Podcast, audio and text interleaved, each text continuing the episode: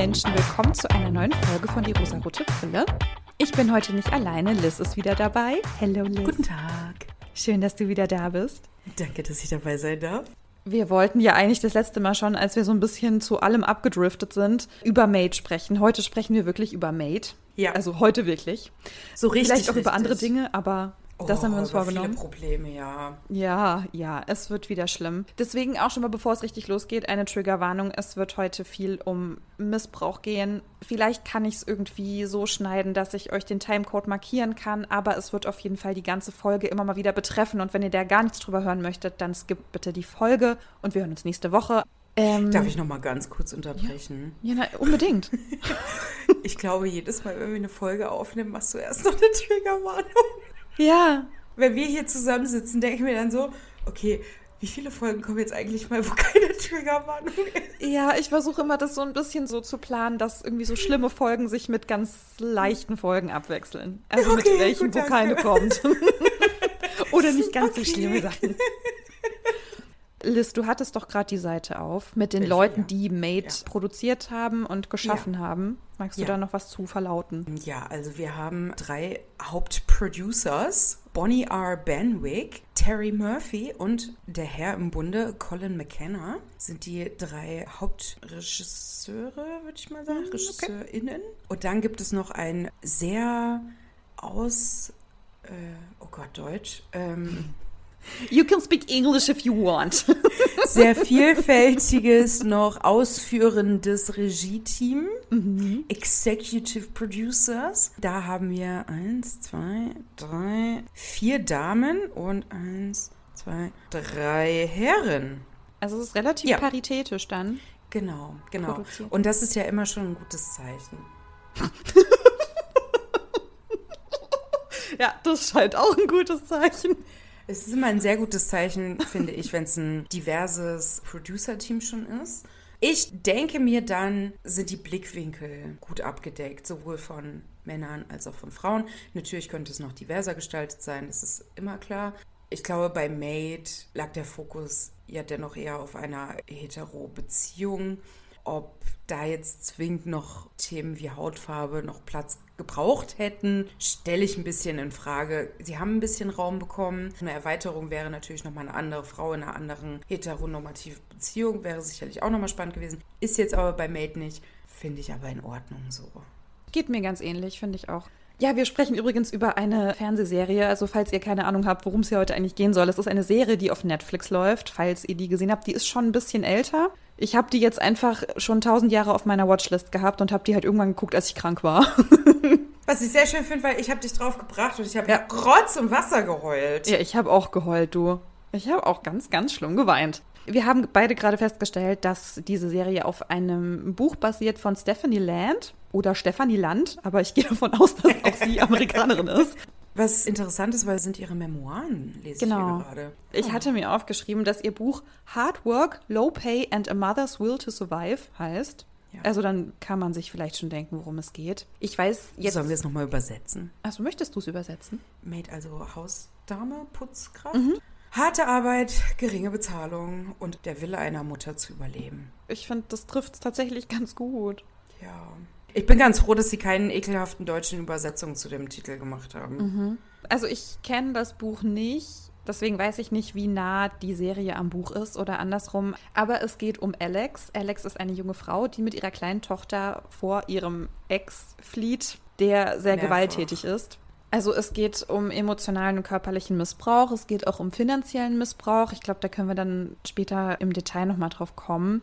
Die Serie beginnt, als sie ihre Sachen packt. Genau. Sie nimmt ihre Tochter und geht aus dem Zuhause, das sie kennt, von ihrem Partner weg und Ja. ist auf der Suche nach Hilfe. Also sie sucht, glaube ich, die Sozialhilfe auf und fragt da, was kann sie jetzt eigentlich machen? Im Rahmen der Serie, also es sind zehn Folgen, ist eigentlich so der harte Kampf rund um das Sozialsystem als alleinstehende Mutter in einer toxischen Beziehung. Sie hat glücklicherweise am Anfang der Serie noch ein Auto zur Verfügung. und kann eben ihre Tochter nehmen und abhauen. Aber im gesamten Verlauf der Serie wird im Rahmen des Bildes immer mitgerechnet, wie viel Geld sie noch hat, ob sie schon im Minus ist oder was noch für Rechnungen reinkommen, was alles kostet. Und Alex hat die Herausforderung, sie hat keinen Job, sie kann das Studium nicht finanzieren, ihr Partner bzw. Ex-Partner trinkt sehr viel und vertrinkt auch das verfügbare Geld.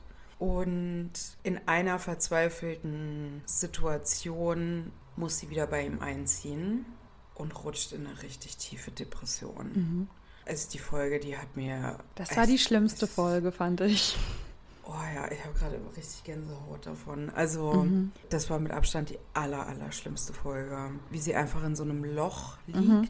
alles nur dumpf mitbekommt, ihr Partner ihr Geld, Handy und Auto wegnimmt und sie keinen Ausweg hat und auch keine Zukunft sieht. Und sie wohnt mit ihrem Ex und ihrer Tochter in so einem Trailerpark. Auch so im Verlauf der Serie ist da wie so, als würden sie im Wald stehen. Auch die Bildsprache zeigt halt einfach so, dass sie wie verloren in einem mhm. Wald ist, ohne Hoffnung. Sie sieht auch keinen Lichtschimmer. Sie hat gar keinen Kontakt zur Außenwelt und hat das Glück, mit der Zeit unfassbar tolle Frauen kennenzulernen, die ihr helfen vor welchen Baustellen Frauen stehen, wenn sie aus einer toxischen Beziehung raus wollen. Und es geht in der Serie um Frauen, geht nicht um alle Männer, aber eben um die Situation einer Frau in einer toxischen Beziehung mit einem toxischen Mann.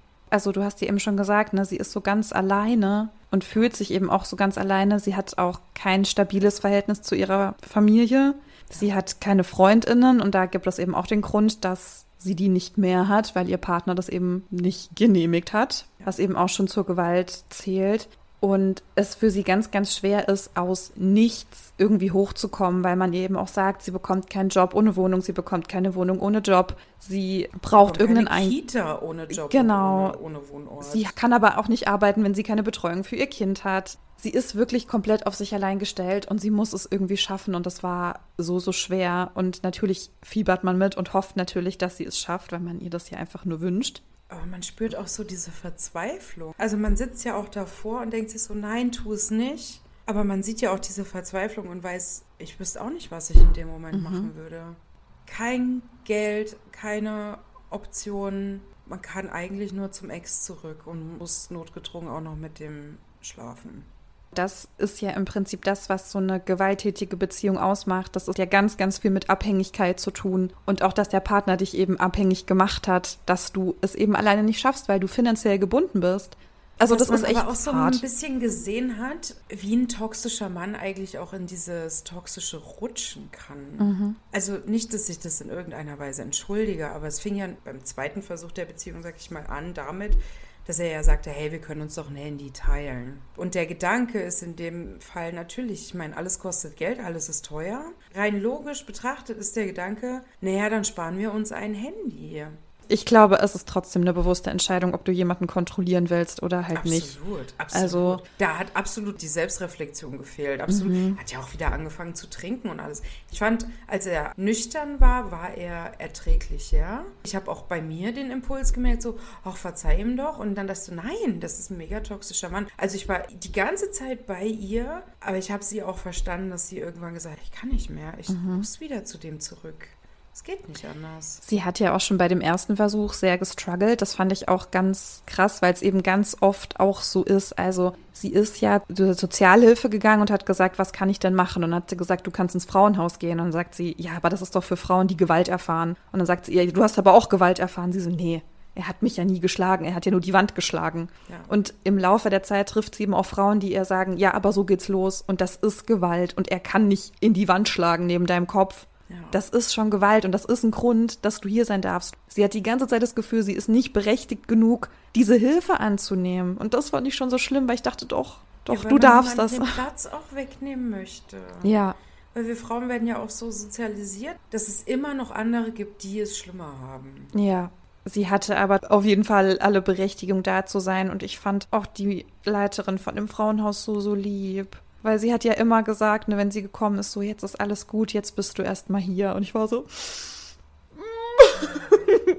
Ich fand den einen Part in diesem Frauenhaus so schön, als es ums Shoppen ging und sie dann erstmal so sagte, hä, aber ich habe gar kein Geld und dann so, ja, brauchst du hier nicht, ist hier alles kostenlos. Sie es erstmal nicht glauben wollte und dann so, ja, aber warum ist es dann hier aufgebaut wie ein Shop? Mhm. Und ihr dann gesagt wurde, naja, damit so normal ist wie möglich. Mhm. Und so im Verlauf in dieser Zeit, die sie ja dann da ist, mit der fiktiven Kreditkarte oder fiktiven Bargeld zu bezahlen. Mhm. Wie man halt aus so einer blöden Situation und so einer verzweifelten Situation ja auch was Schönes macht. Und dass auch alle Frauen da auch einfach wussten, warum die anderen auch da sind und was sie alle verbindet. Und ich habe ihr das gewünscht. Ich habe ihr gewünscht, dass sie da Freundin findet. Das ist ja nicht ganz so geglückt. Es gab ja eine Zimmernachbarin, mit der sie sich da sehr angefreundet ist vielleicht ein bisschen übertrieben, mit der sie sich viel unterhalten hat und die dann eben auch irgendwann weg war, ohne dass sie irgendjemand Bescheid gesagt hat und dann eben auch die Leiterin des Frauenhauses sagt, dass du die Frauen nicht aufhalten kannst, wieder zurückzugehen, dass die meisten Frauen bis zu sechs Anläufe brauchen, um wirklich zu gehen. Sie haben halt auch einfach so viele Facts irgendwie eingebaut in die Serie, die, wie ich finde, voll wichtig sind. Weil wenn du dich mit dem Thema beschäftigst, dann liest du das mal, du hörst es, du kennst so diese Facts. Aber was das dann eben wirklich für die Frauen bedeutet, die eben sechsmal wieder zurückgehen und es erst beim siebten Mal quasi schaffen, nicht mehr wieder zu dem Typen zu gehen.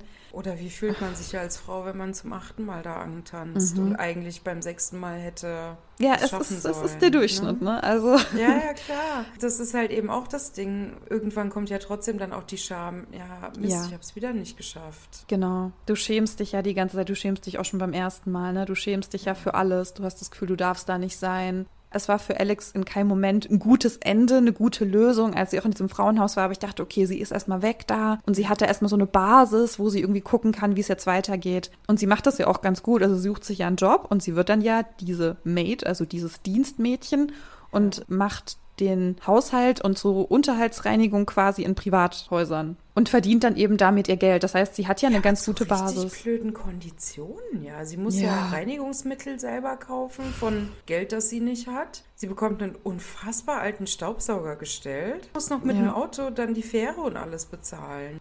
Ja, welcome to America. ja.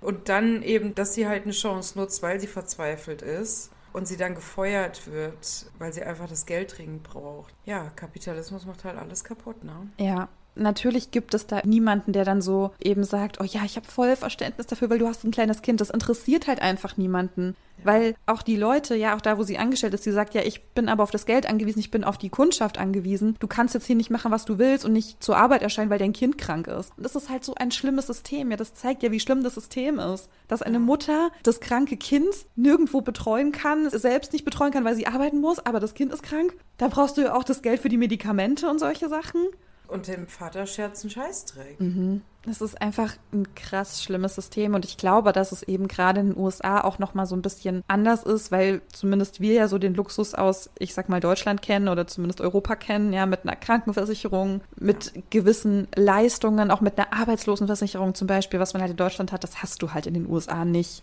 Aber Arbeitslosenversicherung bekommst du auch nur, wenn du mindestens ein Jahr in die Kasse eingezahlt hast. Ach ja, schön. Das heißt, wenn sie vorher Praktikum nur gemacht hat, ohne mhm. Sozialabgaben, kannst du vergessen, dass sie da Arbeitslosengeld bekommt. Schön. Gut, dann gibt es ja, wie heißt es jetzt, Bürgergeld mhm. oder so? Mhm. In der Schweiz gibt es auch so eine Sozialleistung, ich weiß den Namen gar nicht, aber es ist im Endeffekt so was ähnliches wo es halt auch darum geht, dass du wenigstens deinen Lebensunterhalt bestreiten kannst. Aber Schweiz ist da auch ganz schnell, wenn du halt keinen Schweizer Pass hast und hier geboren und aufgewachsen bist, bist du halt auch ganz schnell hier raus. Ich konnte mich bei Alex voll reinfühlen, was so diesen Struggle betrifft. Gerade so mit dem Kind. Ganz am Anfang ist es ja so, dass sie ihren Ex nicht in die Verantwortung nehmen möchte, logischerweise, ja, weil sie ja da auch ganz bewusst weggegangen ist das Tolle ist ja, und das startet ja auch erstmal so, wo ich dachte, das ist einfach so ein Klischee-Arschloch. Ja. Weil er dann ja vor Gericht geht, weil er das alleinige Sorgerecht für die Tochter haben will, die er nicht selber betreuen kann. Weil er behauptet, Alex wäre eine schlechte Mutter, weil sie ja keine Arbeit hat. Da möchte ich schreien. Vor allem er ist derjenige, der ihr beim zweiten Versuch der Beziehung ja den Job im Endeffekt wegnimmt. Mhm.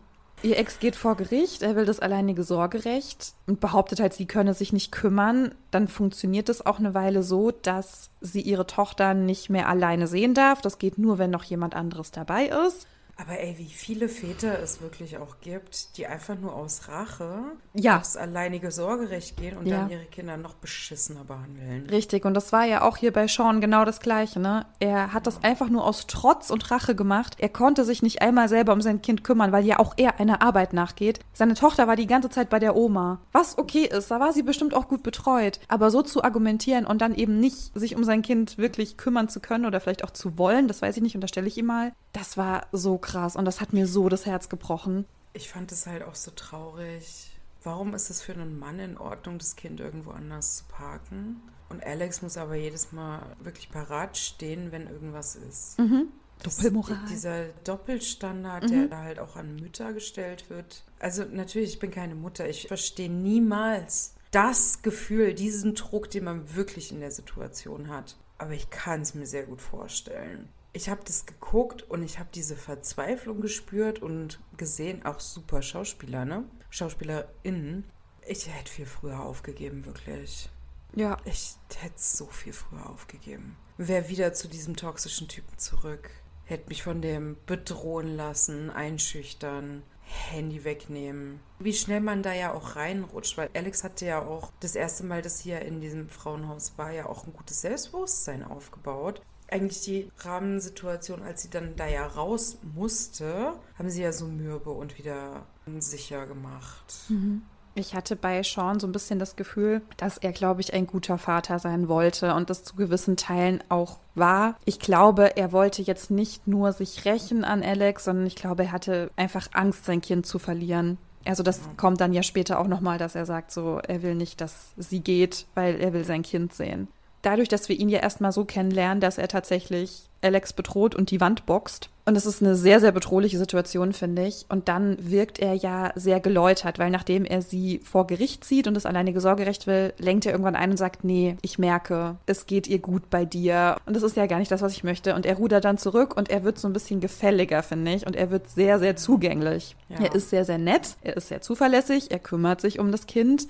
Also Hört auf zu trinken. Genau, und sagt auch, ne, ich mache das auch für uns und so. Und ich weiß auch gar nicht, ob er irgendwann auch fordert, sie wieder zurückhaben zu wollen oder sowas. Man, Ja, ja, das ist ja im Endeffekt, er macht das ja nur, um sie auch zurückzubekommen, um mir zu beweisen, dass er ein besserer Typ ist. er kümmert sich dann auch mit um ihre Mutter und sowas, ne? Er fährt sie auch irgendwo hin oder holt sie ab. Und man denkt so, ach, guck mal, ist ja doch nicht so schlimm mit ihm. Also es hat voll funktioniert, fand ich. Es hat die Serie gut transportiert, weil man dann nämlich selber auch so als Zuschauerin voll weich wird und denkt, na ja, vielleicht ist er jetzt ja wirklich anders. Vielleicht ist es jetzt ja, wirklich nicht mehr so schlimm. Genau. Und dann gehst du halt zurück und es muss halt nicht viel passieren und es ist genauso wie vorher. Und das ist eben der Grund, warum Frauen nicht gehen oder warum Frauen wieder zurückkommen. Weil sie an das Gute glauben wollen und weil sie natürlich diesen Menschen auch mal geliebt haben oder immer noch lieben, ihn zumindest anders kennengelernt haben. Und wenn jemand halt vor dir steht, den du magst und der dir verspricht, ich mach das nie wieder, dann möchtest du dem einfach sehr gerne glauben. Ich war trotzdem die ganze Zeit so in Alarmbereitschaft, weil ich dachte, Alex, Ich mach's nicht, mach's, mach's nicht, bitte mach's nicht. Das Ja. kann, das, nee, es wird irgendwann wieder passieren und es passiert auch wieder. Er beginnt wieder zu trinken, er rastet aus und dann, was du auch schon gesagt hattest, er isoliert sie. Er hat dann so eine starke Kontrolle über sie und das ist eben einfach auch partnerschaftliche Gewalt, ganz, ganz stark, weil er ihr Auto einfach verschenkt, weil sie das geschenkt bekommen hat von einem anderen Mann, das geht natürlich nicht, ne? Und damit ist sie einfach nicht mehr mobil. Sie kann nichts mehr tun, sie kann nicht mehr auf Arbeit fahren, dafür braucht sie das Auto. Sie kann nichts mehr tun ohne dieses Auto. Sie ist komplett abhängig von ihm und das interessiert ihn einen Scheiß. Es geht einfach nur darum, er hat sie jetzt und er kann sie jetzt kontrollieren. Und Ja. das ist einfach partnerschaftliche Gewalt. Und wenn das halt ist, ist das mehr als ein Grund, Hilfe zu suchen, Hilfe anzunehmen und ins Frauenhaus zu gehen. Und ich glaube, dass eben viele Frauen an so einem Punkt sagen, nee, das ist ja noch nicht so schlimm, weil er hat mich jetzt ja noch nicht verprügelt. Ja. Ja, aber damit fängt's an. Oder das ist auch eine andere Art einfach. Aber das ist Gewalt. Das ist einfach Gewalt. Wenn du isoliert wirst, dann ist das Gewalt. Ich habe gerade so viel geredet, Liz. Was würdest du noch sagen? Nein, überhaupt nicht. Alles, was du gesagt hast, ist richtig. Ich fand die Serie so hart. Ich habe sie dir empfohlen, als ich noch gerade am Anfang war, als ich so zwei oder drei Folgen drin war. Und ich habe das Weitergucken sehr vor mir hergeschoben. Du hast dann irgendwann gesagt, du bist durch und ich dachte so, hm, Moment, ich weiß gar nicht, ob ich es fertig geguckt habe. Als ich dann nachgeschaut habe, dachte ich so, ja, nee, ich habe es nicht fertig geguckt, weil ich so geheult habe. Mich hat diese Serie so fertig gemacht. Dann war es wieder ein guter Zeitpunkt, weil, kennst du das, wenn man mal so einen Moment hat, wo man einfach was Gutes gucken muss, wo man einfach nur heulen muss? Ja. Und das war die Serie. das war die Serie für mich. Ich habe mich danach jetzt nicht unbedingt besser gefühlt, aber auch nicht schlechter, sondern es war wirklich Mhm. dieses, ich habe ein Ventil gebraucht und die Serie war dieses Ventil. Ja, verstehe ich. Und zu sehen, wie Alex da ja auch reinrutscht und wieder reinrutscht. Und die Mhm. Kleine, die halt sich da vom Papa im Schrank versteckt und Mhm. Alex das als Kind schon gemacht hat. Was Alex ja dann eigentlich auch wachgerüttelt hat, dann Mhm. wieder zu gehen und so wie es scheint auch dauerhaft. Das war dann so auch dieser Hoffnungsschimmer für mich dann so, dass die Situation, warum ich heulen musste und wollte und so, dieses, okay, und jetzt kommen wieder bessere Zeiten. Wir ziehen ja irgendwie auf so einen Ort, das so ein M im Berg hat und die Tochter heißt ja Maddie und es ist abschließt mit, und wenn wir dann oben auf dem Berg sind, werde ich Maddie sagen, dass das M für sie steht. Ja. Oh, da bin ich geheult. Oh. Oh, fand ich das schön. Ich verstehe, was du sagst. Mir ging das auch so. Ich habe auch ganz viel aus Mitgefühl so geweint, weil ich dachte, oh Gott, ich wünsche ihr nur das Beste und ich hoffe, sie schafft's. Ich frage mich halt, wie oft man sich halt hinstellt, ja, aber da kommt man doch raus, ne? Mit welcher Selbstgefälligkeit man sich da auch auf den Podest stellt. Und das aber einfach zu sehen, ne? Wie einem eigentlich auch nur ein verweigertes Sorgerecht jede Hoffnung wieder nehmen kann. Das glaubt einem niemand, wenn man nicht selbst in der Situation mal war oder recht nah dran.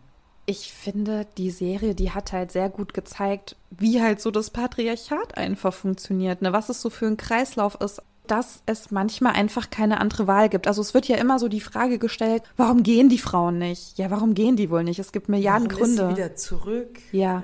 Wir sollten uns eher mal fragen, warum ist er so? Was hat er für einen Benefit daraus, diese Beziehung zu führen? Weil die Männer, die wollen ja, dass die Frauen wiederkommen oder dass sie bleiben. Warum wollen die das? Weil die Macht und Kontrolle haben wollen. Das ist doch viel mehr zu verurteilen als eine Frau, die aus Angst irgendetwas tut oder nicht tut. Ja, wir leben in einer Welt, wo alles so gedreht wird, dass die Schuld bei der Frau liegt. Jemand wird schwanger, ja, warum hat sie Sex mit ihm? Ja, warum hat er kein Kondom aufgezogen? Also, ne, es ist ja immer, sie wird schwanger, sie ist dran schuld. Gibt ja Verhütung. Und als wäre da- Verhütung Frauensache. Ich So habe da auch noch eine. Frage, Liz, weil ich glaube, da habe ich vielleicht nicht so ganz so gut aufgepasst. Also sie wird ja ungewollt schwanger, das war ja nicht geplant. Aber freut er sich oder will er eigentlich, dass sie abtreibt? Das habe ich irgendwie nicht so ganz gecheckt. Oder wollte sie abtreiben und dann war er sauer?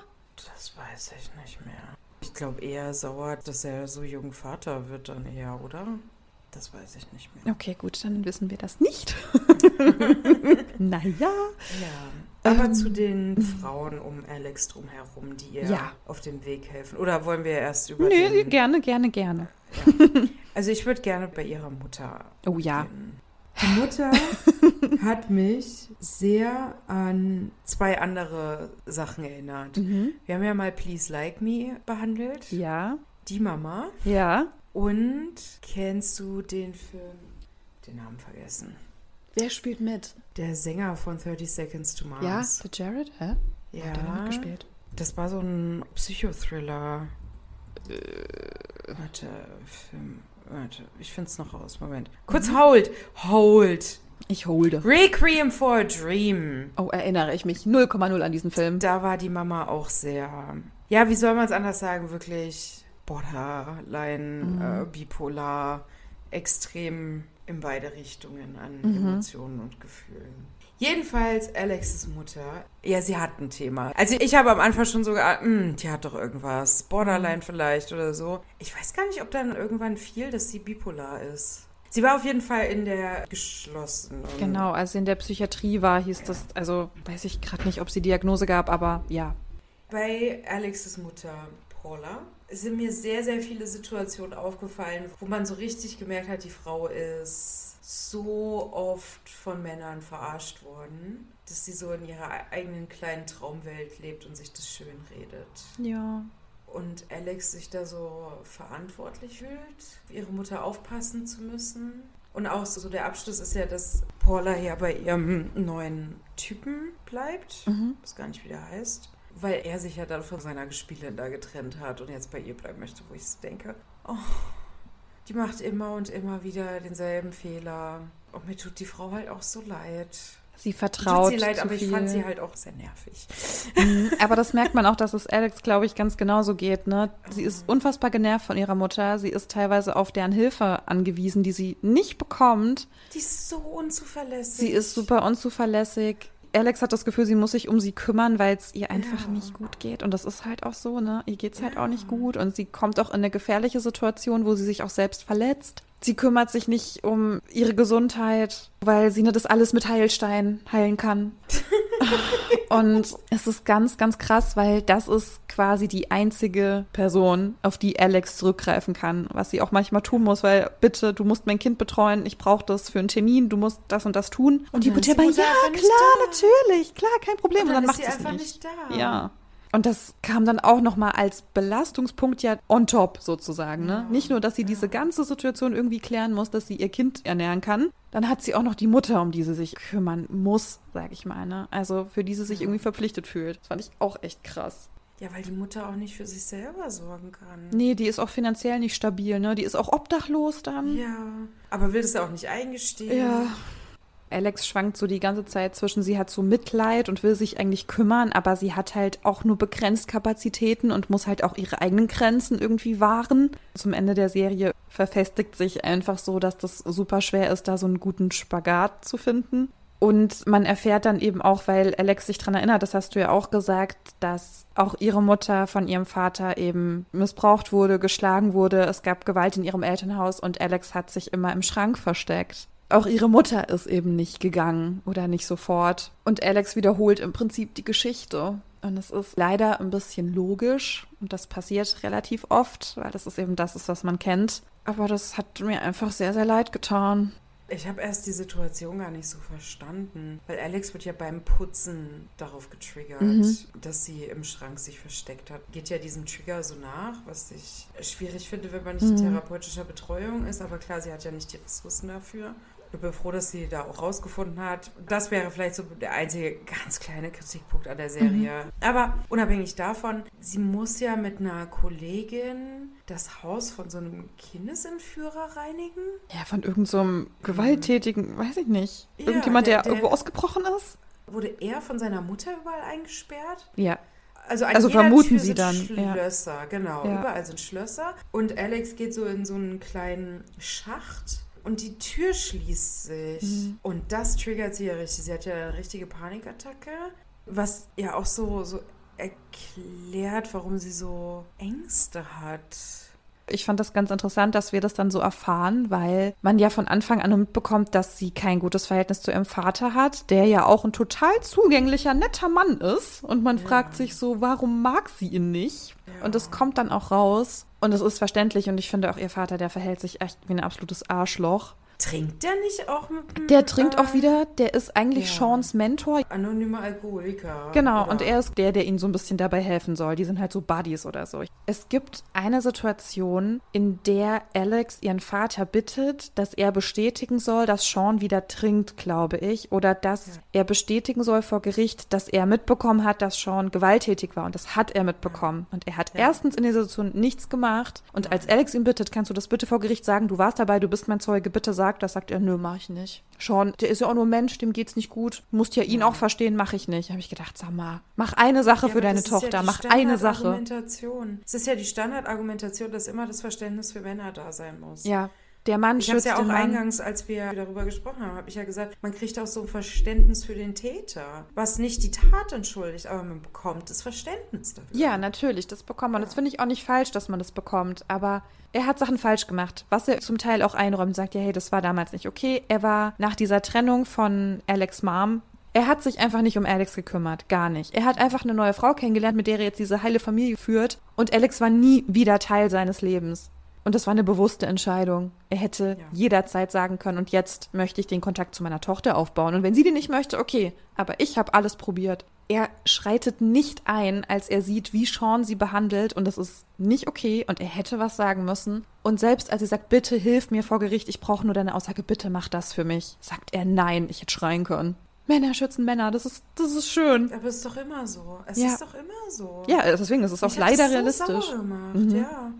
Ich fand, ein schönes Gegenbeispiel dazu war ja Nate. Aber der ist dann auch wieder in dieses Standard-Männer-Ding auch wieder gerutscht. Er hat ja Geschenke gemacht, weil man hat ja richtig gemerkt, er hat Interesse an Ja, der wollte, ja. sie hat auch die ganze Zeit gesagt, nee, aber sie war ja natürlich auch dankbar dafür, dass sie das Auto hat, dass sie bei ihm auch runterkommen konnte und dass er ehrlicherweise, das war eine scheiße Aktion in dem Moment, ne? Er hat halt auf die Tochter aufgepasst, als Alexes Mutter sich den Arm verletzt hat mhm. und Sean eben mit dabei war. Sean ist mit Alex und der Mutter halt ins Krankenhaus und Alex und Sean sind dann halt noch nach Hause und haben sich wieder angenähert. Ja, aber man hat auch gemerkt, dass sie das nicht wollte. Also ich glaube, sie wollte einfach diese Nähe. Sie brauchte irgendwas Vertrautes, weil diese Situation gerade so furchtbar war. Sie war ja auch mit den Gedanken ganz woanders. Und ja, ich kann das genau. verstehen, weißt du, ich hätte es in dem Moment nicht anders gemacht. Ich hätte auch gedacht, bitte schlaf einfach mit mir, dann ist alles wieder gut.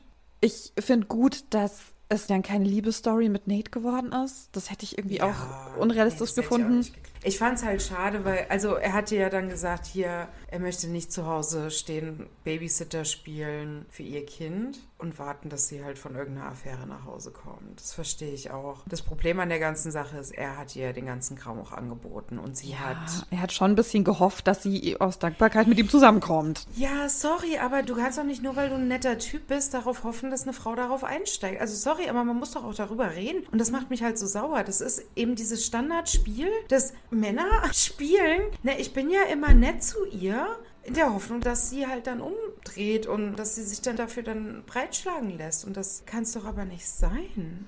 Also ich fand es ein bisschen schwierig, dass er halt, also ähm, drauf Sorry. Er hieß gar wow. nicht Nate. Nein, nein. Oder was? Margot Robbie ist Executive Producer. What? Ach so, ja dann. Dann ist doch alles gut. Hey, das liest du jetzt. Ja! Was zur Hölle? Okay, Entschuldigung. Okay, gut. Wow. Okay. Nee, ich dachte ja. schon, er heißt wieder gar nicht Nate, aber er heißt Nein, Nate. nein, er heißt Nate. Nein, mein Problem mit Nate ist einfach, dass er halt dieses typische Nice Guy-Ding abgezogen hat. Ich kann schon verstehen, dass er ein bisschen drauf gehofft hatte. Einfach, naja, vielleicht klappt's ja, aber es war einfach ein super ungünstiger Zeitpunkt. Ja, aber dann, sorry, Dude, der macht ja aber keine Hoffnungen. Und, sorry, aber sprich halt auch mal Klartext. Alle haben ihr gesagt, ja, hier, Nate hat doch Interesse, läuft da was, bla bla bla. Die haben nie drüber geredet und sie hatte ganz im Ernst andere Probleme, ja. als jetzt auch noch die Gefühle eines Mannes irgendwie zu beschützen. Ja, schon. Also ich meine, ich kann ihn auch verstehen, ne, dass er halt dann auch enttäuscht war. Er ist zum Glück nicht aggressiv geworden. Also er war wütend, was ich verstehen kann. Aber ja, ich fand das alles im Rahmen. Ich fand halt einfach gut, dass sie zumindest zwischenzeitlich so ein bisschen Hilfe von ihm hatte. Ja. Und das Auto auch, das war einfach wichtig ja. und das ist auch gut, dass sie das bekommen hat. Ja, aber dass Sean ihr das dann einfach wegnimmt, was also ja, ich fand diesen Turn, den er so gemacht hat, ne, erst so zum, jetzt wird alles anders, ich streng mich an. Und man hat ihm das halt auch geglaubt, ne, man hat ihm geglaubt, der strengt sich jetzt an, der macht es, der wird gut.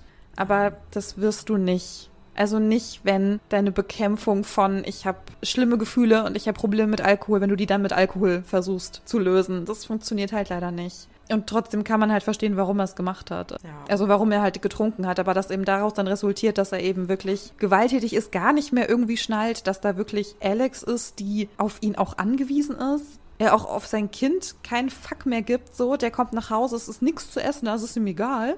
Und wirklich sagt, die. Sie braucht Geld und ihm ist es einfach egal. Ja, für mich war wirklich die Höhe, als er dann irgendeinen Abend nach Hause kommt und irgendeinen so Flirt dabei hat und mit der draußen auf dem Auto rumknutscht. Ja. Ich habe gedacht, na, alles Sind klar. Die nicht noch reingegangen und haben da weiter? Das weiß ich gerade nicht mehr so genau. Das kann sein. Ekelhaft, ja. Aber kommen wir zu den besseren Menschen in ihrem Leben. Regina? Die Regina, ja. Ja. Die war auch eine blöde Kuh am Anfang. Ja. Die kann auch eine blöde Kuh sein, auch immer noch. Ja. Aber sie ist auch eine richtig tolle Powerfrau. Ich fand die geil. Ich fand die als Charakter in dieser Serie super toll. Ich fand es so schön, dass es eine reiche schwarze Frau war. Ja. Weil sonst sind es immer so die reichen White Chicks, die dann auch noch so richtige Arschlochfrauen sind und im Normalfall auch nicht sich dem Besseren wenden. Bei Regina, ich fand trotzdem von Anfang an, dass sie, sie hatte was. Ich habe da gemerkt, da kommt noch was. Mhm. Was ich auch schön finde, das ist ja ein schöner dramaturgischer Aufbau. Regina, die ist ein richtiges Goldstück, wenn man sie braucht. Ja, schon. Regina ist ja reich und hat ihren Partner und sie haben mehrere Versuche mit IVF gemacht, um genau, In-vitro-Fertilisation ja. zu machen. Und es hat nicht geklappt oder es hat beim letzten Mal geklappt. Sie hatten da eine Leihmutter. Ach, Leihmutter war das dann, mhm. ja. Ihr Partner hat sich halt immer mehr von ihr distanziert und sie war am Ende auch eine Single Mom. Unfreiwillig alleinerziehend. Total verzweifelt und wusste nicht wohin.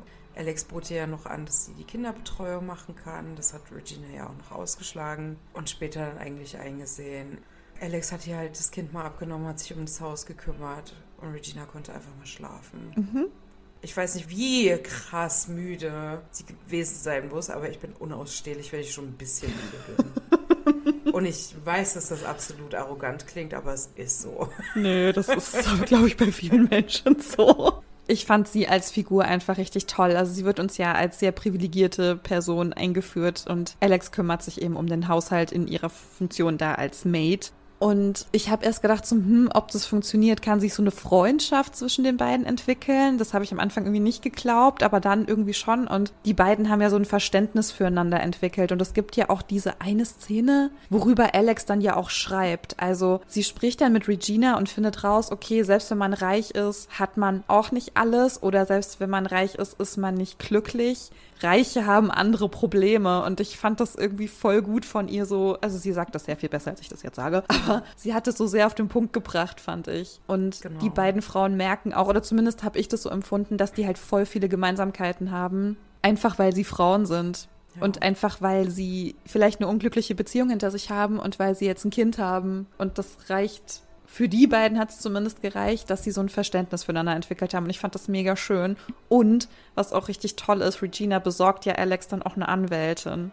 Und fährt sie zum Frauenhaus. Ja. Sie hat ihr ja angeboten, sie mit zu sich nach Hause zu nehmen. Alex hat darauf bestanden, nee. Und ich fand es auch so schön, dass sie das auch akzeptiert hat mhm. und nicht wieder eine dieser Personen ist, die von Alex gesetzte Grenzen übertreten, mhm. sie wieder zu irgendwas zwingen, was sie nicht will, sondern dass sie wirklich respektiert hat, okay, du möchtest dahin, melde dich, wenn du mich brauchst. Ja. Und dann macht sie das ja auch irgendwann, ne? Sie schämt sich natürlich ja. auch. Es ist schwer, aber sie macht es und ich fand das so schön. Ja, auch dieses Vertrauen aufzubauen, wenn du so oft enttäuscht wirst von deinen nächsten Personen, deine Eltern, Partner. Wie schwer ist es da wirklich Vertrauen auch wieder aufzubauen? Und Regina war dann für sie da und dass sie ihr halt auch einen Job organisiert, dass sie da arbeiten kann. Sie organisiert ihr den Fährepass, was dann zwar auch wieder schief geht, leider. Aber ja, sie ist da. Sie hat ihr ihr Buch wiedergebracht und da war, mm, glaube ich, ihre mm -hmm. Visitenkarte drin. Regina sagte ja, weil Sean hat ja die Tür aufgemacht und hat gesagt, ja, sie ist nicht da. Während Alex da einfach auf der Couch liegt und überhaupt nicht mit Menschen mhm. kann. Und er lügt halt knallhart, ja, du kannst es mir ja auch geben. Das war eigentlich nur dieser kleine Lichtschimmer, den sie zu dem Zeitpunkt vielleicht noch nicht gebraucht hat, aber spätestens mhm. als schon die Flaschen nach ihr geworfen hat. Waren das Flaschen oder dieses Sixpack oder was war das? Ich weiß es gar nicht ja, mehr, was irgendwas dann. Irgendwas nach ihr geworfen. Mhm. Und da hat sie ja dann die Kleine gepackt und ist gegangen. Mhm ich hatte das Gefühl, dass zwischen Alex und Regina immer noch so eine gewisse Distanz war. Und das war einfach Alex Charakter, ne, die gesagt hat, nee, ich kann nicht mit dir nach Hause. Und so war sie ja am Anfang auch mit Nate, so, nee, ich kann das eigentlich nicht annehmen, was du mir anbietest und so. Also da war irgendwie schon eine Distanz, aber irgendwie fand ich das schön. Also gerade diesen Moment, wo ja auch Alex das so ein bisschen ausnutzt. Es ist irgendwie Thanksgiving mhm. oder so, ne, wo sie nicht da ist und wo sie dann noch irgendwie jemanden einlädt und ihren ja. Kaschmirjacke da trägt und ein Bart. 1500 so. Dollar! Alter. Und wie die dann aber beide dann so am Ende da sitzen und sich halt unterhalten und Regina so ihre Geschichte erzählt. Ich fand, das hat mein Herz voll erwärmt. Vielleicht war es auch einfach zu ja. kitschig, aber das fand ich genau richtig irgendwie. Nein, ich fand es auch richtig. Aber die Distanz war ja danach trotzdem auch wieder da. Mhm, also es, mhm. die haben ja immer eine Distanz gehalten. Und ich muss sagen, ich habe diese Distanz auch mit meinem einen Mentor. Ich habe ja einen Mentor und eine Mentorin. Und mein Mentor und ich, das ist distanziert. Also es sind vertrauensvolle Gespräche. Aber es ist immer die Distanz da und diese Barriere. Nein, wir beide sind trotzdem nur Kollegen. Mhm. Da ist auch ein Power Differenz natürlich. Er ist ja. mein Mentor und ich schaue herauf, mhm. weil ich so werden möchte. Und er nutzt es auch nicht aus. Mhm. Also das ist wirklich professionelle Distanz und das finde ich gut und wichtig. Ja. Und das ist bei den beiden auch. Genau, weil sie auch schön. in einem Arbeitsverhältnis im Prinzip sind, ne? Eben. Also. Eben. Sie helfen sich zwar gegenseitig in schlimmen Situationen, in mhm. Verzweiflungssituationen, aber wenn die Situation rum ist, dann ist wieder Business angesagt. Ich, also ich glaube, das hat mir so gut auch an der Serie gefallen. Also, dass eben Alex alles allein gemacht hat. Also nicht, weil ich dachte irgendwie, Gott, na, sie muss das alleine schaffen oder das ist irgendwie total schön, dass sie das alleine gemacht hat. Aber dass sie eben irgendwie auch wusste, ich muss mich auch auf mich selbst verlassen können und ich muss gewisse Wege auch alleine gehen. Und das hat dann auch nichts mit Stolz zu tun oder so, sondern ich muss mich jetzt drum kümmern, ich muss meinen Antrag stellen auf das Stipendium, ich muss mich um eine Wohnung kümmern, ich muss mich um Betreuungsplatz kümmern, ich muss das alles schaffen. Und sie hat das auch alles immer gut gemacht. Sie hatte auch ein bisschen Hilfe, aber eben auch nur so viel, wie sie gebraucht hat, um quasi selber den Weg zu gehen irgendwie. Und das fand ich einfach gut. Also nicht, dass es irgendwie mega romantisch wäre, alles alleine zu schaffen, das will ich nicht sagen. Und es wirkte bei ihr auch nicht so. Aber für mich war die vorletzte Folge richtig schlimm. Da habe ich ganz viel geweint, hatte ich ganz viel Angst um sie. Und dann hat sie ja wirklich so Step für Step ihren Weg gemacht. Auch wieder mit Rückschlägen, auch mit irgendwas funktioniert nicht, auch mit, okay, ich brauche eine Anwältin, die ihr dann geraten hat, du machst das und das. Und sie war sich so unsicher, soll ich das wirklich machen? Wenn es Sean mir das nicht unterschreibt, dann kann ich mit Maddie nicht dahin ziehen, dann kann ich mein Studium nicht machen. Aber sie hat sich ja auch die ganze Zeit selbst verwirklicht. Und ich meine, dieses Buch, auf dem die Serie basiert, ist ja, weil diese Person, die das verfasst hat, während ihrer Tätigkeit als Maid eben geschrieben hat. Und sie hat dann ja auch kreatives Schreiben, glaube ich, studiert. Genau. Ja. Und das war so das, was sie da irgendwie auch so vorangetrieben hat, was ihr Hoffnung gegeben hat es ist natürlich eine schöne Geschichte mit einem guten Ende und irgendwie romantisch und ich weiß, dass es ganz, ganz vielen Frauen nicht so geht. Ich finde, es hat Hoffnung gegeben und das war auch schön. Und am Ende kann trotzdem noch alles passieren. So Sean kann wiederkommen und sagen, ich will jetzt aber Maddie trotzdem das alleinige Sorgerecht haben. Das kann ja trotzdem noch passieren, auch nach Ende dieser Geschichte sozusagen. Aber dass da alles gut war, war sehr schön. Was ich halt so schön fand, natürlich spielt es jetzt in den USA, auch wenn es so ein Drama ist und alles, es hat auch so ein bisschen dennoch Optionen aufgezeigt, Anlaufstellen. Und die letzte Anlaufstelle, die ja eigentlich alles so zum Besseren gebracht hat, waren ja Frauenhäuser oder das eine Frauenhaus. Wir haben das jetzt geguckt, uns geht's gut, ne? Ich hoffe einfach, dass die Serie auch für Frauen geschaut wird, denen es vielleicht aktuell gut geht, die vielleicht aber im Risiko stehen, dass sich eine Beziehung toxisch entwickelt, sie dann sich vielleicht dennoch zurückerinnern, dass sie die Serie geschaut haben und sich denken, hey Moment, es gibt ja trotzdem Anlaufstellen, auch wenn es hart ist. Wir haben gesehen, es geht. Du brauchst ja wirklich Durchhaltevermögen. Also ich muss sagen, das Einzige, was ich jemals mit Ämtern und Papierkram zu tun hatte, war mein BAföG-Antrag mhm. jedes Jahr im Studium. Der war allein, war ja schon Wirklich, ich habe ja kein Wort verstanden. Mhm. Da war so viel geraten. Und anscheinend auch alles richtig und jetzt ist BAföG auch abbezahlt, ne? Alles ist gut. Aber wenn ich mir vorstelle, dass man nur solche Dokumente dann auch ausfüllt, kann ich verstehen, warum man dran verzweifelt. Und was ich mich frage, und weiß, dass ich jetzt gerade wie das Riesenarschloch klinge, was ist mit der Option, das Kind zurückzulassen? Ich weiß, dass das absolut schlimm klingt. Warum ich den Gedanken habe, ist, ist es nicht sinnvoll, sich selbst in Sicherheit zu bringen und dann das Kind rauszuholen? Das ist vielleicht schwieriger, als es mitzunehmen, weißt du? Weil das Kind mitnehmen, wenn du geteiltes Sorgerecht hast, ist ja automatisch Kindeswohlgefährdung, mhm. weil du dem Vater ja das Kind entziehst. Genau, das ist ja bei Alex auch ja. passiert, ne, dass ihr das genau. auch so genau. vorgeworfen wurde. Wenn du dich als Mutter zurückziehst, ich weiß natürlich auch nicht, wie einem das ausgelegt wird, ne? Dass du dann halt deine Rechte halt zurücklässt, automatisch, keine Ahnung. Ja, ich glaube schon, dass das auf jeden Fall eine Rolle spielt, dass sie dann das sagen so, naja. Der rechtliche Rahmen ist halt einfach beschissen. So schlimm also, kann der Typ ja nicht sein, wenn du dein Kind dort lässt. Ja, aber was will man denn anderes machen? Ne? Mhm. Siehst du auch jetzt die Verzweiflung auch. Ja. Also mein Gedanke war, wie gesagt, ich bin nicht in der Situation, ich habe auch kein Kind.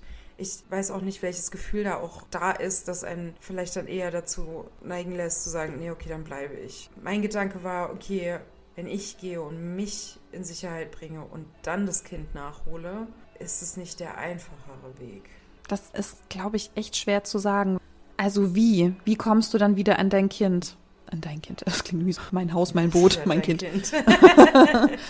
du musst dann ja Kontakt zu diesem missbräuchlichen Elternteil aufnehmen Weißt du, ich verstehe halt, dass man von diesen Optionen oder von dieser Komplexität mit was muss ich dann alles tun, dass man davon so überfordert ist, dass man es eben nicht tut. Okay, vielleicht kann ich ins Frauenhaus. Also erstmal muss da ja auch ein Platz sein, ne? Also nur mal so. Da muss ja erstmal ein Platz sein. Du musst da irgendwie hinkommen. Ohne Auto, ohne Hilfe. Hau. So. Du musst ja die Möglichkeit haben, da vielleicht auch mal anrufen zu können. Haben auch nicht alle Frauen. Also das ist schon eine krass hohe Hemmschwelle. Aber sagen wir mal, du bekommst einen Platz, du kommst dahin. Du hast trotzdem noch deine ganzen Sachen zu Hause. Ja, die haben zwar so eine Liste, die dir sagen, bitte nehmt schon mal alle wichtigen Dokumente mit. Ja, wenn der Typ das aber irgendwo einschließt, versteckt, was auch immer, hast du die nicht dabei. Du musst dann noch mal in diese Wohnung zurück. Ich würde niemanden verteufeln, die ihm sagt, ich nehme die Kinder nicht mit. Ja. Aber ich glaube, es macht von dem, was dann darauf folgt, wahrscheinlich keinen Unterschied von der Herausforderung, die dir begegnen kann, würde ich jetzt sagen. Ich verstehe den Punkt voll, aber wie gesagt, es wird dir sowieso alles dann so ausgelegt, dass du halt das Arschloch bist, ne? Ja, Kinder scheinen dir ja egal zu sein, hast sie ja verlassen, genau. kann ja nicht so schlimm sein, wenn du die da lässt. Ja. aber dass der Typ vielleicht nie die Hand gegen die Kinder erhebt, sondern nur gegen die Frau, naja, die Wahrscheinlichkeit ist gering. Also ja, die Wahrscheinlichkeit ist gering, aber es ist, glaube ich, egal. Du musst dich immer rechtfertigen, du musst dich trotzdem immer noch mit dem Typen auseinandersetzen. Und gerade ne, mit diesem geteilten Sorgerecht und dann diesen komischen Väterrechtlern, ja, die dann sagen, der Mann will aber das Kind auch sehen. Ja, dann kümmere dich um dein Kind und hab Respekt und kümmere dich um die Mutter deiner Kinder. Wie kann man so respektlos sein? Es war einfach eine sehr, sehr krasse Serie mhm. und hat bei mir natürlich auch viele Gedanken halt gebracht. Ne? Und mhm. ich bilde mir ein, sehr selbstständig zu sein und selbstbewusst genug im heutigen Alltag zurechtzukommen. Mhm. Weiß aber auch, wenn man nicht den optimalsten Partner an seiner Seite hat, wie schnell das auch das Selbstbewusstsein erniedrigen kann. Ohne mhm dass er zwingend beleidigend wird. Es reichen manchmal auch die Rahmenbedingungen, dass man sich daran misst, wie viel er verdient und wie viel man selber verdient, mhm. beispielsweise. Sonst reicht ja auch das Setting einfach, dass man sich eingeschüchtert fühlt, was zu einem Machtverhältnis führt, was dann auch mhm. toxisch werden kann. Ich habe eine Freundin, da hättest du niemals gedacht, dass sie an einen Partner gerät, der sie mal schlägt. Mhm. Und die war zwei Jahre mit ihm zusammen und alle waren überrascht, als sie auf einmal wieder bei ihren Eltern wohnte. Dann rief sie mich irgendwann an und meinte so, ja, wir haben uns getrennt. Der hat mich über Jahre geschlagen. Ich so, was?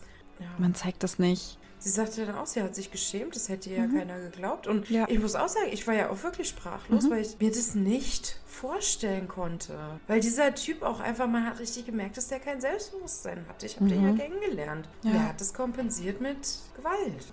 Ich habe auch neulich ein Buch gelesen zu häuslicher Gewalt. Das heißt Prügel. Das kann ich auf jeden Fall auch in die Shownotes packen. Da sind auch viele so Statistiken drin. Also eine Frau, die Autorin, schildert eben ihre Beziehung, die sie hatte. Und sie hat dann auch so eine Liste gemacht. Das ist, glaube ich, irgendwas Wissenschaftliches auf jeden Fall. So Anzeichen, die eben dazu führen können oder die eben so die Basis bilden von Männern, die dann eben Gewalt in Beziehungen ausüben. Und der Hauptpunkt ist halt einfach Kontrolle. Ne? So, wenn er kontrolliert, mit wem du dich triffst, wie lange du dich triffst. Im Prinzip so dein komplettes Leben, wenn er versucht, dich zu isolieren, wenn er deine Freundin schlecht macht. Und da habe ich halt so ein paar Sachen auch bei meinem Ex-Freund wieder erkannt, muss ich sagen, ne? Und da habe ich gedacht, ah ja, krass, das waren dann schon so die Anfänge. Der hat mich nicht körperlich geschlagen, aber der war gewaltvoll mit mir. Allein durch diese Tatsache, dass er meine Freundin schlecht macht oder dass er sagt, du musst dann und dann zu Hause sein oder solche Sachen. Ich will nicht, dass du mit dem und dem schreibst oder so. Das ist Kontrolle und das ist eben schon Gewalt. da habe ich gedacht, ah ja, interessant. Was hat der zu deinen Freunden gesagt? Ja, hat meine Freundin immer schlecht gemacht. Also alles, was mir meine Freundin so erzählt haben, dann hat man halt so drüber gesprochen, war das immer so, ach ja, die hat ja keine Ahnung. Glaubt der nicht so. Das stimmt nicht. Und ach, die hat doch kein Selbstbewusstsein. Der hat immer meine Freundin schlecht gemacht. Und mich ja auch, ne? Also auch immer zu mir gesagt, ich bin ja dumm und weiß das alles nicht und so. Wirklich, und dann wundert man sich, warum Frauen heutzutage keine Typen mehr daten wollen. Nee, aber wirklich nicht. also ich kriege das so viel jetzt auch im Freundeskreis mit und du hast es ja auch schon gesagt, ne? Das Dating heutzutage ist einfach so zwei verschiedene Welten. Du hast, das klingt so alt hergebracht, ne? Männer vom alten Schlag und Feministinnen. Ja. Passen nicht zusammen. Und ja, die werden sich nicht finden. Das, Aber das stimmt, ja. Und, und, und das Ding ist halt auch, diese Männer werden niemals akzeptieren, dass Frauen lieber alleine sind, als mit solchen Männern zusammen ja. zu sein. Also eine Freundin von mir, eine Freundin von ihr, datet gerade. Es ist jetzt sehr anonymisiert. Es ist auch völlig egal, wer ja. das ist. Aber ähm, sie hat jetzt. Also so die Freundin von einer Freundin. Die Freundin von einer Freundin von einer Freundin. Äh, sie hat jetzt einen Typ gedatet, der hat ihr dann irgendwann gesagt: Du, ich bin im offenen Vollzug. Ist ja nicht schlimm, oder? Und man fragt sich so: Oh mein Gott, bitte, bitte, ich möchte nie wieder daten. Was ist das? Was? Was ist da los? Also meine erste Frage wäre, warum? Mhm. Und wenn er dann sagt Körperverletzung, wäre ich raus. Ja. Wenn er sagt, er hat wegen seines Visums da irgendwie Probleme, dann würde ich sagen, okay, tell me more, mhm. aber... Ja, nein, das sind so die Leute, die jetzt noch da sind, weißt du?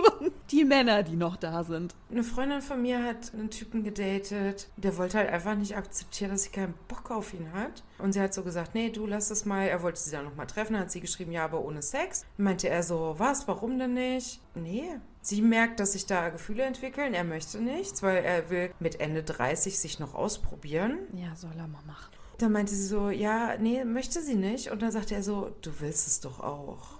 Ja, das kenne ich auch, Liz. oh, wirklich, da wird mir richtig schlecht von. Wenn mir so ein Typ kommen würde. Mhm ich fand das ganz, ganz erschreckend, in wie kleinen Teilen das halt anfängt und wo man eigentlich schon so ein bisschen alarmiert sein sollte und wo viele auch alarmiert sind, aber man dann irgendwie trotzdem sich drauf einlässt, weil man auch so gerne jemanden haben möchte und weil der vielleicht sonst auch ganz lieb ist. Es läuft wieder ein Trash-TV-Format, wo ein Paar dabei ist, wo es irgendwie nicht so gut läuft, ne? Wo man dabei war, als sie sich kennengelernt haben, weil die haben sich in einem anderen Format kennengelernt und in diesem anderen Format hat er sie zweimal bespuckt. Er hat sie zweimal Was? angespuckt. Und ich frage mich. Vor laufender Kamera. Ja. Und dann denke ich mir so, mehr muss ich über ihn nicht wissen. Ich weiß genau, wie er ist. Ich weiß, was das für ein mhm. Mann ist. Und ich möchte, dass sie sich von ihm trennt. Ganz schnell. Oh, ich finde es halt so traurig, ne? Weil das sind ja die Frauen dann auch, die anscheinend so viele negative Erfahrungen gemacht haben, dass das das ist, womit sie sich dann wohlfühlen. Mhm. Weil es vielleicht auch schon besser ist als die Erfahrungen, ja. die sie vorher gemacht haben. Richtig. Oder so wie ich, ich habe ja gedacht, ich habe das verdient. Auch da, ne? Das sind ja aber alles auch Beziehungen, die sich irgendwann mal trennen werden. Mhm. Also sind wir mal ehrlich, das sind keine Beziehungen, die bis ans Lebensende gehen werden. Um es wirklich noch mehr zu dramatisieren, also entweder sie stirbt oder sie haut ab. Weißt du, es gibt ja so viele Statistiken. Ne? Jede so und so vielte Frau erlebt sexualisierte Gewalt in ihrem Leben. Oder so und so viele Frauen erleben rein statistisch häusliche Gewalt und sowas, ne? Wir saßen auf dem Spielplatz und da waren halt mega viele Eltern, ne? Und ich habe so geguckt und habe gedacht, mh, rein statistisch, wer von euch ist es? Welche Frau ist es? Und dann habe ich aber gedacht, nee, nee, nee, Moment, das müssen wir mal umkehren. Nicht welche Frau muss diese Scheiße erleben, sondern wer von euch Männern ist es? Welcher Mann von euch ist ja. so mit seiner Frau, mit seiner Partnerin, die ihr hier ja. steht mit euren kleinen Kindern und die anschubsen auf der Schaukel? Wer von euch ist es? Und das fand Jeder Mann da draußen hat schon mal mit einer Frau gesprochen, die sexualisierte Gewalt erlebt hat. Aber kein Mann kennt irgendeinen anderen Mann, der das jemals gemacht hat. Komisch. Ja. Weißt du, ich finde den Fokus auch wichtig, zu sagen, Frauen passiert das. Wir müssen da irgendwie mal was machen, ja, dass das Frauen nicht passiert. Ja. Aber wer sind denn die Täter? Das sind die Männer. Und ich ja. denke mir so, wer von euch ist es? Weißt du, wenn ich in der Bahn sitze, wie vielen habe ich schon in die Augen geguckt, die ihre Frauen zu Hause schlagen? Ich will natürlich nicht den Frauen irgendeine Schuld zuschieben, weil die die nicht haben an dieser Situation. Absolut nicht. Ich will einfach, dass das aufhört, weißt du. Ich will, dass es keinen Mann mehr gibt, der sowas macht. Achso, ich dachte, das wäre jetzt der Punkt gewesen, dass es keinen Mann mehr gibt. Ich will, dass es keinen Mann mehr gibt. Das schneiden wir so. da bin ich doch dabei. Männer abschaffen, Liz. Das ist doch mein Ziel. Das ist unser Motto in unserem Büro: Männer abschaffen. Ich war heute im Büro und wir haben ein kleines Besprechungsräumchen. Also mein Chef haut ja hier und da wirklich auch schon mal einen Spruch raus. Man auch weiß, er steht da jetzt nicht so hundertprozentig dahinter, aber er kann auf jeden Fall auch hier und da gut und gerne auch mal einen sexistischen Spruch bringen. Ne? Mhm muss man nicht gutheißen. Ganz im Ernst, ich höre einfach drüber hinweg. Sorry, aber ich bin nicht die Weltretterin da draußen, die mhm. jeden Mann darauf hinweist, dass das jetzt wieder ein sexistischer Spruch war. Nein, muss man nicht. Das ist absolut Anyway, okay. heute in diesem Besprechungsraum.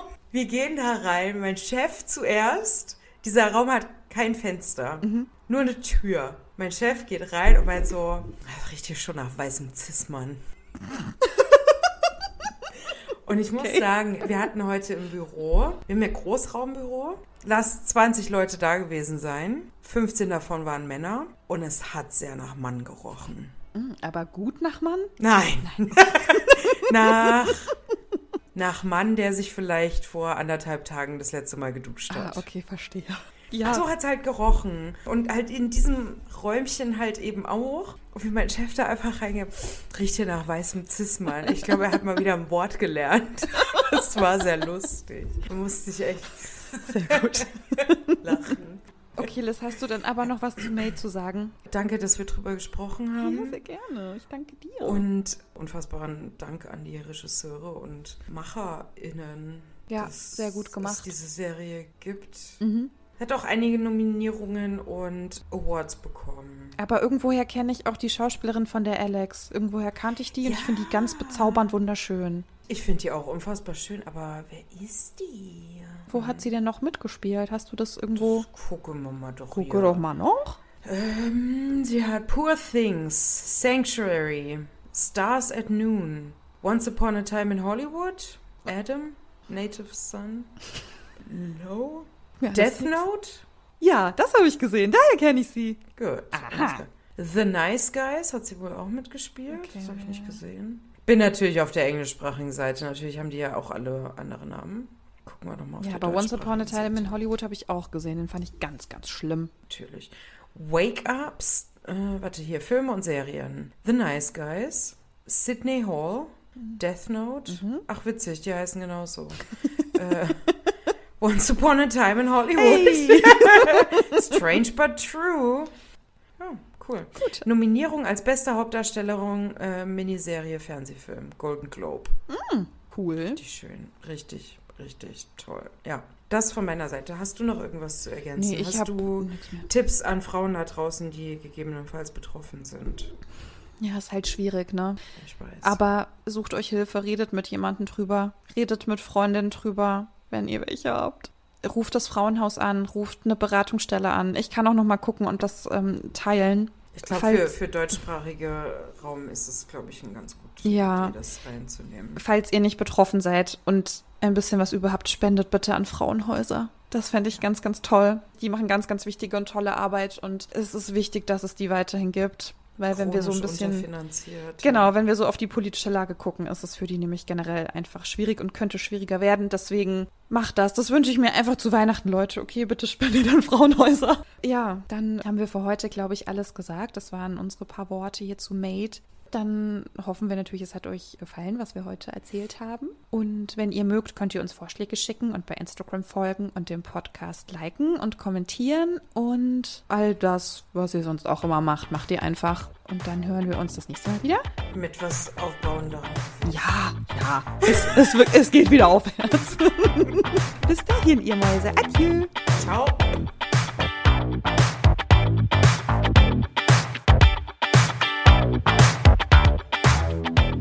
Ich starte einfach los. Nur dieser peinliche Anfang. Ist es jetzt unangenehm? Das fühlt sich gerade an, als würde man sich so verabschieden und in dieselbe Richtung weiterlaufen. Das? So unangenehm ist es gerade. Ich mache das ja dann sehr gerne. Oh, das ist jetzt unangenehm. Jetzt laufen wir auch noch in dieselbe Richtung. Ich benenne es gerne einfach, dann nimmt es so ein bisschen. Okay, Die wir sind uns einfach gegenseitig peinlich. Ich fange jetzt an. Okay. Mhm.